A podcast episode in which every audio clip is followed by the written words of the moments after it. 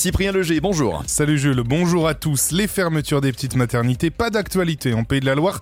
Que deviendraient nos villes si le niveau des mers montait? Et puis trois baptises de l'Anjou Bleu labellisées Fondation du patrimoine.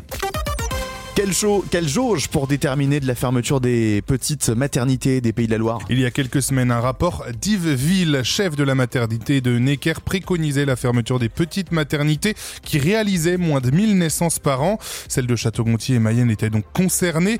Mais selon Jérôme Jumel, le nouveau directeur de l'Agence régionale de santé des Pays de la Loire, ce rapport n'a pas vocation à être la norme pour tous. Ce ne sera pas euh, en Pays de la Loire euh, euh, la jauge à laquelle les autorisations seront renouvelées ou non. Ce rapport ne fait pas euh, des annonces cachées ou euh, ne préfigure pas. Il pose la question du fait de réaliser un certain nombre d'actes et d'avoir également, en, plus d'une maternité, des services de néonatalité adossés. Donc il y, a des, il, y a, des questions qui sont soulevées, qui peuvent être pertinentes, mais ce n'est pas ce n'est pas une norme qui s'imposera et qui est retenue par le, par le ministère à, à, l'heure d'aujourd'hui. Concernant un éventuel projet de fermeture alternée des trois services d'urgence de la Mayenne, l'Agence régionale de santé dit ne pas disposer davantage d'informations sur le sujet.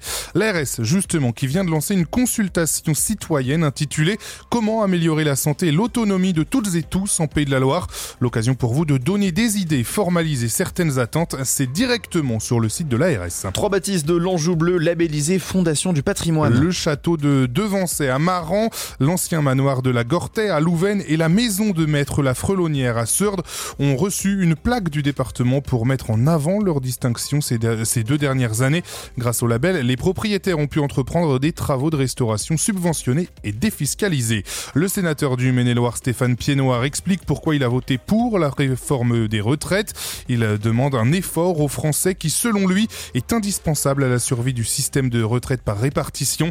Toujours selon le sénateur, ne rien faire, c'est laisser le système s'effondrer, c'est conduire la France, les retraités et les jeunes générations dans le mur. Que deviendrait l'ouest de la France si tous les glaciers fondaient? C'est ce qu'a imaginé un internaute avec une carte de la région qui simule une élévation du niveau des mers de 70 mètres, ce qui correspond en fait à un dégel total du Groenland et de l'Antarctique.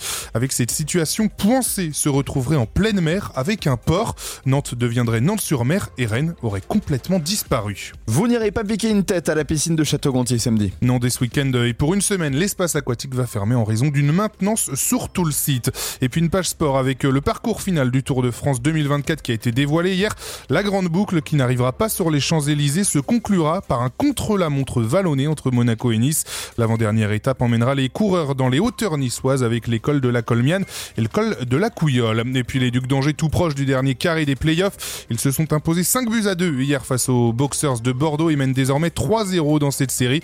Une victoire ce soir à l'Ice Park enverrait les Angevins en demi-finale. La météo du jour avec une accalmie. Ouais, le soleil va essayer de s'imposer. C'est pas gagné quand même, hein, qu'il y a quand même pas mal de nuages. 11 degrés pour les températures cet après-midi et toujours un peu de vent, voire euh, pas mal de vent en fait.